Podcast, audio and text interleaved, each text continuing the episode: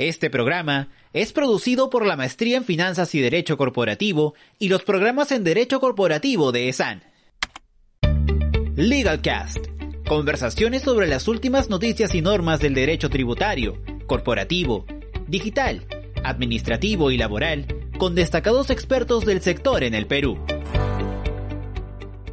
¿Qué tal? Les saluda Roberto Casanova Recis, profesor de ESAN, en esta nueva edición de LegalCast de Derecho Tributario. Nos acompaña el doctor Jorge Bravo Cucci, con quien tengo el placer de conversar y con quien vamos a discutir una serie de temas vinculados al convenio de intercambio de información celebrado eh, con Perú en el marco de la OCDE con 160 países. Y nos concentraremos no solo en esta posibilidad de intercambio de información, sino en la, la, adecuada incorporación de esta información a los procedimientos administrativos y el adecuado ejercicio del derecho de defensa de los contribuyentes en relación a, esta información intercambiada. Eh, le damos la bienvenida al doctor Jorge Bravo Cucci y a quien le pido eh, su opinión en relación a este tema. Roberto, ¿qué tal? Un gusto de conversar contigo en esta plataforma muy interesante que nos permite intercambiar eh, informaciones y conocimientos e experiencias en materia tributaria. Como bien sabes, eh, el Foro Global de Transparencia e Intercambio de Información Tributaria de OCDE ya autorizó a, Perú a recibir información eh, en, esta, en este entramado de países y jurisdicciones que suman ya 161 jurisdicciones que están cooperando entre sí, ¿no? Entregándose y recibiendo información. Bueno, como tú sabes, Perú ya, em, ya estaba habilitado para entregar la información y lo que simplemente se esperaba es el semáforo de recepción de la información que ya a partir de, este año eh, está funcionando, pero en principio no de manera automática, sino bajo demanda. Recién es a partir del 2021 que Perú va a comenzar a recibir ya información automática. Entonces, respondiendo un poco tu, tu pregunta, yo definitivamente creo que esta es una herramienta muy potente, ¿no? Porque, ¿qué información va a recibir SUNAT? ¿No? O ya está recibiendo inclusive. Es información financiera, bancaria e inclusive tributaria, de cuentas bancarias, de instrumentos financieros, de seguros, que, de, las mismas compañías que pudieran existir eh, en otros países y ser de titularidad pues, de residentes en el Perú. Entonces, si hay una causa um, que se está ventilando en el Tribunal Fiscal, eh, información relacionada a ese proceso podría efectivamente ser utilizada a los efectos de una defensa, inclusive por parte del contribuyente o en todo caso también por parte de la propia administración tributaria para robustecer su posición. Muchas gracias, Jorge. Sí, efectivamente, concuerdo contigo que el intercambio de información es una herramienta que va a permitir a la administración tributaria no solo robustecer su posición en materia de fiscalización tributaria con miras a combatir la evasión y la ilusión fiscal, sino eventualmente también a eh, poner al contribuyente en, un mayor, eh, en una mejor posición al momento de ejercer su derecho de defensa. Sin embargo, la preocupación que existe eh, en relación a estos intercambios de información es la siguiente, Jorge, y aquí es donde te traslado la pregunta. En muchos casos, la administración tributaria, cuando ejerce legalmente su facultad de fiscalización, lo que hace es acudir a las jurisdicciones o a las administraciones tributarias de otros países para solicitar, no solo en el marco de estos convenios de la OCDE, sino también en el marco de los procedimientos de intercambio de información establecidos en los convenios de doble imposición, información eventualmente vinculada al caso concreto que está siendo objeto de fiscalización en Perú. Y te pongo un ejemplo.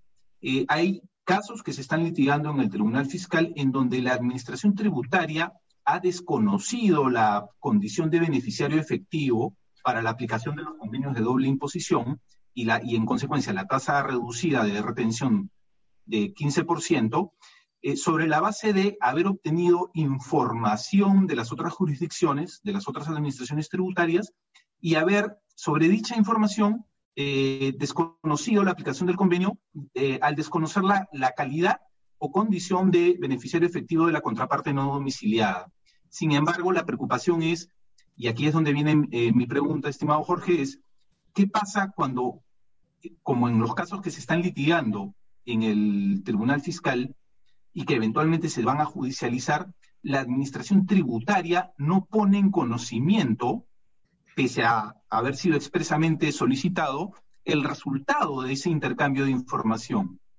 Correcto. Bueno, en ese caso, la administración tributaria estaría faltando a un principio fundamental en el derecho eh, peruano en general y administrativo en particular, que es el principio de verdad material.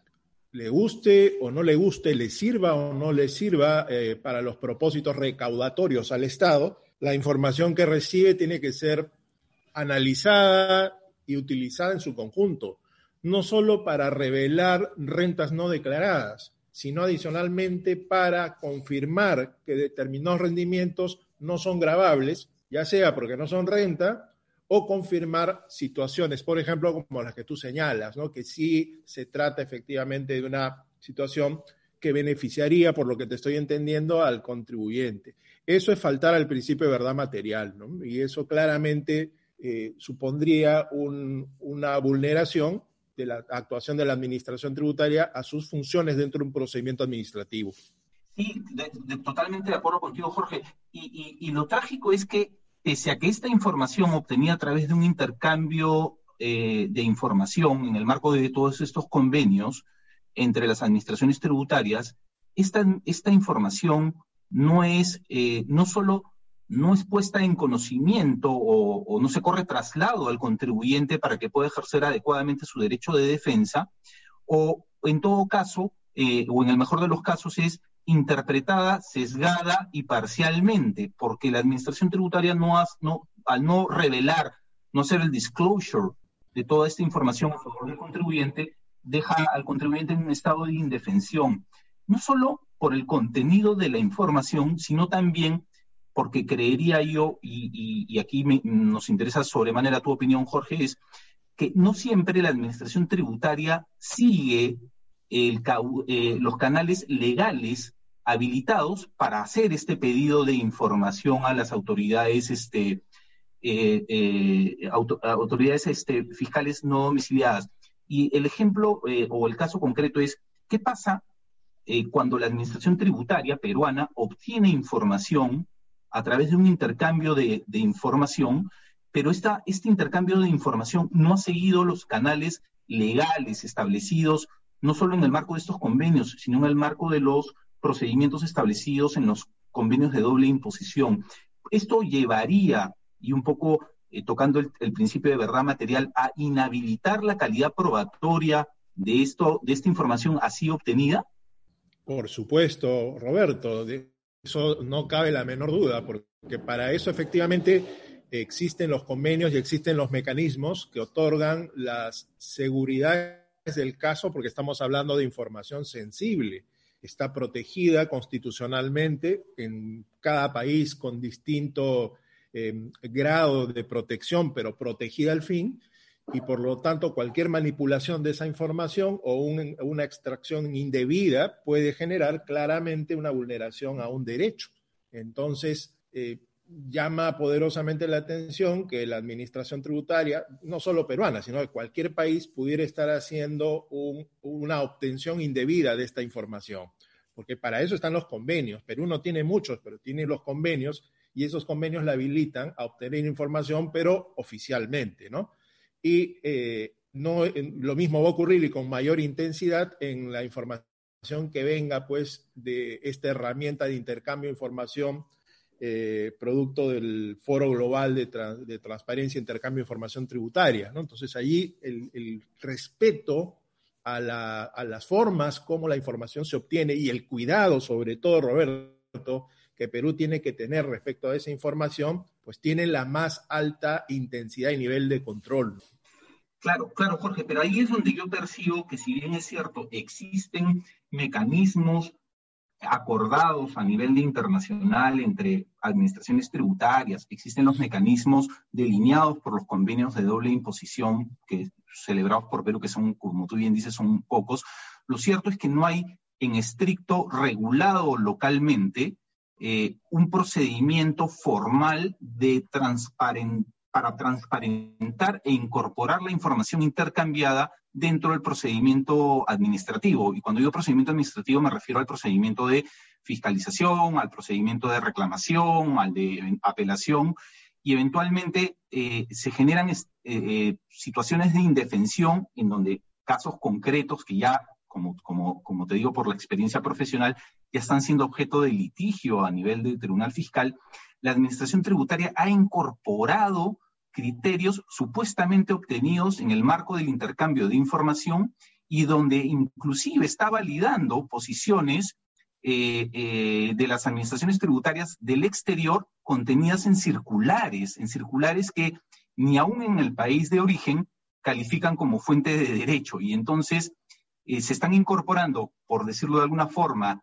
eh, eh, indebidamente y sin seguir el procedimiento, alguno estos razonamientos, estos, estos análisis locales hechos por, por las administraciones tributarias de los otros países sin seguir estos procedimientos reglados que, nuevamente hay una, una, tremenda ausencia de regulación en un tema tan sensible para, como es el intercambio de información y que parecería estar cubierto con este exceso de discrecionalidad por parte de la administración tributaria, ¿no? Perfecto, entiendo a, lo, que vas y la verdad te acompaño en esa preocupación, porque para comenzar sí debería existir un procedimiento de uso de esa información y a su vez también de acceso al contribuyente respecto del cual la información se está usando. ¿Por qué? Si bien es cierto, se trata de información privilegiada respecto a la cual tiene que haber un control por parte de la administración tributaria, cuando la administración la usa contra un contribuyente, en un procedimiento, pues tiene que garantizar el elemental derecho de defensa del contribuyente. Yo no puedo utilizar información para realizarle una determinación a un contribuyente como administración tributaria usando argumentos, elementos probatorios que vienen del exterior, pero sin permitirle al contribuyente acceder a los mismos. O sea, esto no tiene ningún asidero constitucional, Roberto. O sea, podría claramente ser cuestionado en, instancias eh, superiores, porque hay una inconstitucionalidad evidente, una vulneración, mejor dicho, a derechos constitucionales allí. Eh, y lo otro que dices, ¿no? que, en realidad es, va más allá de lo que es el intercambio propiamente de información, ¿no?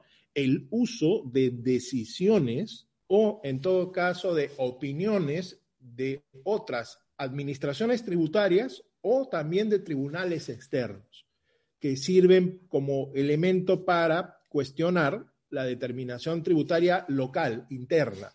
Pues eso no puede ser utilizado como fuente del derecho. Quizás puede ser tomado en cuenta como una referencia, pero no como, como una fuente de derecho o como un eh, eh, argumento o elemento, diría yo, probatorio. Es solamente un, un, tema referencial, un elemento de referencia que tendrá que ser a su vez analizado y eh, trasplantado a la realidad peruana, Roberto. muy bien, Jorge, y, en línea, estamos en línea eh, y en el mismo sentido, pienso yo. ¿Y, qué opinión te merece? Porque, y esto es em, eh, moneda común, que cada vez que se pide este tipo de información, que ya no necesariamente está vinculada, por ejemplo, a, los intercambios de información, sino, por ejemplo, información de terceros vinculadas a precios de transferencia, ¿no es cierto?, que es utilizada por la Administración Tributaria para hacer acotaciones, que la Administración Tributaria enrostre al contribuyente y le diga, no te doy esta información porque está protegida bajo la reserva tributaria.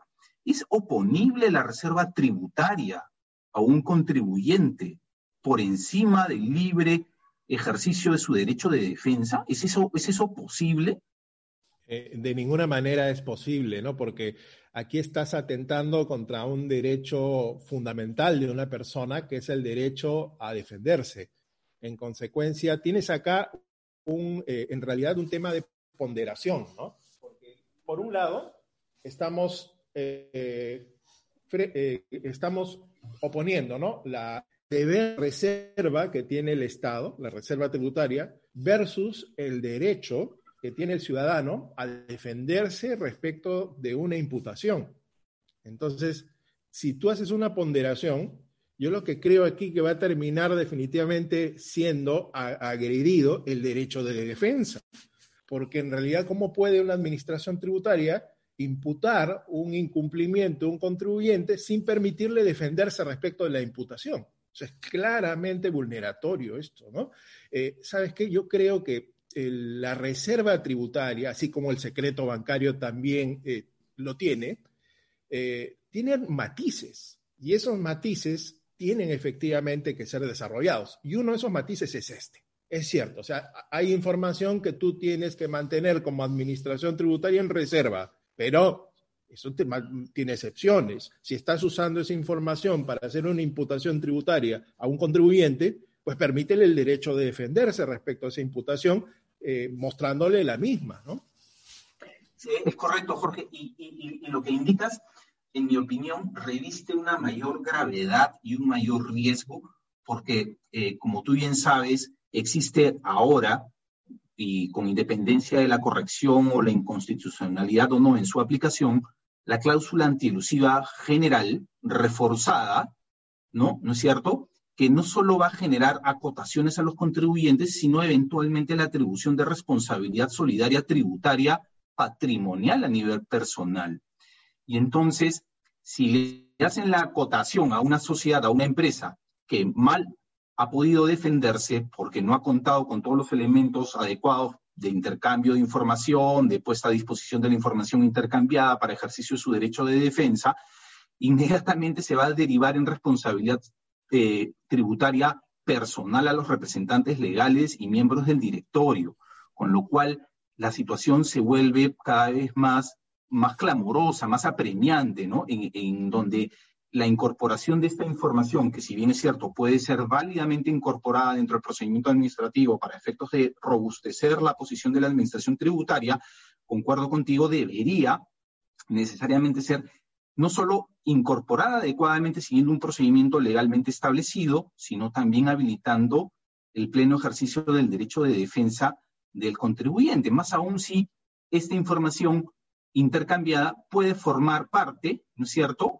de eh, la información con la que va a contar el auditor fiscal para poder hacer su informe que finalmente será confirmado por el comité revisor y que, según se ha establecido en la modificación del artículo 62C, es, una, es un informe que es inapelable, incuestionable, ¿no? Es correcto, ¿no? Y esto, ¿sabes qué, Roberto? Nos lleva a una, a una constatación, ¿no? O en todo caso, a una confirmación es que eh, pareciera ser que esta información eh, se estaría pensando, esta información que se recibe, se estaría pensando con un propósito eh, más bien negativo, ¿no? Es decir, utilizarlo en casos en los cuales hay ilusión, utilizarlo en casos en los cuales en general hay incumplimiento.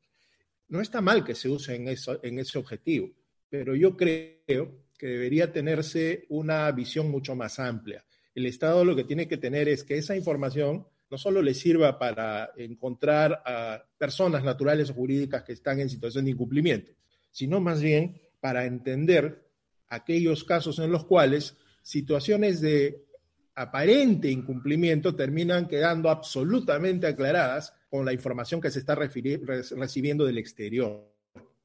O sea, esa mayor información no debe ser simplemente usada para detectar incumplimientos, sino para entender la situación tributaria de todos los contribuyentes. ¿no? Es un poco lo que creo yo. Correcto, correcto, totalmente, totalmente de acuerdo, Jorge. Y, finalmente, ¿creerías que una o que la eventual afectación del derecho de defensa, no solo por la eventual mala incorporación de, de la información intercambiada en los procedimientos administrativos, sino por la eventual afectación del la, del libre ejercicio del derecho de defensa de los contribuyentes habilitaría a irnos en la vía judicial del amparo. Y, te comento esto porque eh, a raíz de una, una cuestionada sentencia del Tribunal Constitucional reciente, parecería ser que de un tiempo a esta parte se generan ollas de presión mediática y lejos de resolverse los temas con cierto sentido técnico, y no, con esto no digo que el Tribunal Constitucional no tenga eh, la facultad de poder resolver eh, con cierto criterio político también los temas, pero terminan pues exacerbándose posiciones este, antitécnicas totalmente eh, inaceptables en temas patrimoniales, ¿no? En donde, porque los, los, tributos, los impuestos terminan afectando la propiedad del patrimonio de las personas y no, y, de manera excesiva, ¿no? Entonces, afirmaciones eh, poco, poco, vamos a decirlo así, adecuadas de, magistrados del Tribunal eh, Constitucional en relación a, a, la, sentencia o a los efectos de la prescripción en donde por el solo hecho de que se acumulen deudas, ingentes intereses por demora en, los plazos de resolución de la administración, terminan siendo pues este, confirmadas.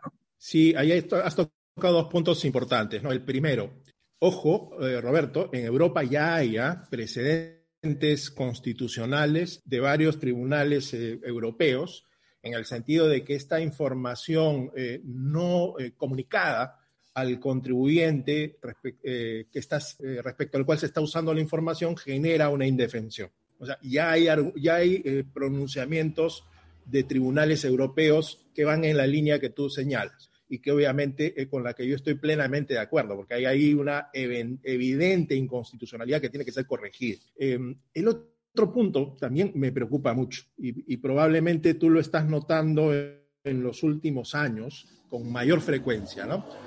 Eh, se trata del el Estado utilizando la prensa para trasladar comentarios u opiniones sobre procesos que se están aún ventilando, o sea, que no han sido resueltos. Eso es lo, que a mí me preocupa. Me preocupa también, de verdad, que haya magistrados que estén pues adelantando opinión sobre temas que ellos mismos están por eh, resolver, pero me preocupa mucho más el uso que se está dando a la prensa y sobre todo por casos que todavía no están resueltos.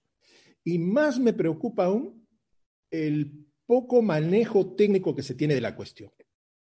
Cuando uno revisa, y yo he dado opiniones eh, en, redes sociales al respecto muy preocupado, cuando uno revisa las opiniones, voy a poner el caso que tú has mencionado, ¿no? De esta sentencia sobre el tema de la, prescripción un par de semanas antes, opiniones en prensa. Dios mío, no había ningún sustento técnico a lo que se estaba diciendo. O sea, no estoy diciendo a favor o en contra, eh, estoy hablando de un eh, entendimiento técnico del tema que se estaba eh, analizando en el Tribunal Constitucional. La verdad, un análisis muy, muy poco técnico y que en realidad desinforma al contribuyente, ¿no? generando corrientes de opinión que en un caso en el cual todavía no hay resolución, pues no debería eh, existir, ¿no? Debería dejarse que al Tribunal Constitucional, a la Corte Suprema o al órgano que corresponda, absoluta tranquilidad para que resuelvan técnicamente y no tener esas presiones mediáticas de las que tú estás hablando y a mí realmente cada vez me preocupan más. ¿no? Esto es una reflexión general que creo ambos hacemos y que debería a su vez este, permitir una eh, eh, que en general dejemos a los órganos que administran justicia, pues hacerlo en pausa, en paz y con tranquilidad. Sí, porque parecería, así es Jorge, porque parecería ser que con pronunciamientos eh, jurisdiccionales sesgados por la presión mediática, parecería ser que se estarían cerrando las puertas incluso de los procesos de amparo, ¿no? Porque si al final del día el destino del derecho que está en discusión va a ser decidido sobre la base no constitucional, sino sobre la base de un criterio mediático, de presión mediática, este, ya pues eh, nos movemos pues o nos alejamos pues del Estado de Derecho, ¿no? Y eso, y eso concuerdo contigo, es, es lo más preocupante, ¿no? Más aún cuando de un tiempo a esta parte, y quizás generado por, por la coyuntura, procedimientos administrativos llevados en, a nivel de tribunal fiscal con buen pronóstico, en sentido técnico, están siendo de alguna forma arbitrariamente confirmados por el tribunal fiscal eh, con miras a generar la inmediata recaudación, porque sabemos pues que inmediatamente se activa la cobranza coactiva y si el contribuyente no paga, este, se le traban las medidas cautelares, ¿no? Con lo cual se termina imposando de manera ineficiente tributos que finalmente van a tener que ser discutidos en sede judicial con el riesgo de que finalmente puedan ser resueltos a nivel constitucional con un criterio mediático de presión y no, como tú bien indicas, con la tranquilidad y la distancia que un órgano jurisdiccional debe tomar respecto a las causas objeto de eh, análisis. Así es, y sabes que también como un tema final que no, es menor tampoco, se crea una falsa expectativa en la población, ¿no? Porque eh, si uno lee las noticias, y hablo de casi todos los medios periodísticos, y no sabe nada de tributario o no está eh, enterado muy bien de la cuestión, podría pensar que hay un grupo de contribuyentes que le deben pagar ahora mismo al Estado 11 mil millones de soles. Cuando en el fondo, los que somos abogados sabemos que eso no va a pasar por varias razones. Una de ellas es que la deuda todavía no es exigible porque está en litigios válidamente planteados por los contribuyentes y que son de distinto tipo y que muy difícilmente, yo diría, es imposible que después de haberse demorado más de 10 años el Estado en eh, resolver estas controversias, pues resuelva todas ahora en diciembre. Realmente se está dando un pésimo mensaje a la población, porque no es que se trate de deuda exigible, es deuda que en todo caso no habrá prescrito, pero se está, se está litigando en diversas instancias, en diversas instancias. Y yo no creo que en realidad ya sería preocupante esto, que el Estado piense que las va a ganar en todas, ¿no? Porque para eso estaríamos este, en realidad diciendo que, que, no hay, que no hay siquiera necesidad de ir a la justicia. E, exactamente, más aún cuando mucha de esta deuda, que no es deuda exigible, como tú bien indicas, Jorge, es deuda que en algunas instancias tiene pronunciamientos favorables. Con lo cual es, es este, es, es increíble que, que, que, como, te digo, como tú bien indicas, que se genere esta falsa expectativa. excelente, Jorge. Yo quería eh, agradecerte eh, eh, agradecer tu participación y, como en, otros, en otras oportunidades, este, encantado de conversar contigo. La verdad que muchas gracias, Jorge. Muchas gracias a ti, Roberto, y seguimos en contacto. Un gusto de haber conversado contigo. Igualmente, un fuerte abrazo, Jorge. LegalCast. Conversaciones sobre las últimas noticias y normas del derecho tributario, corporativo, digital, administrativo y laboral, con destacados expertos del sector en el Perú.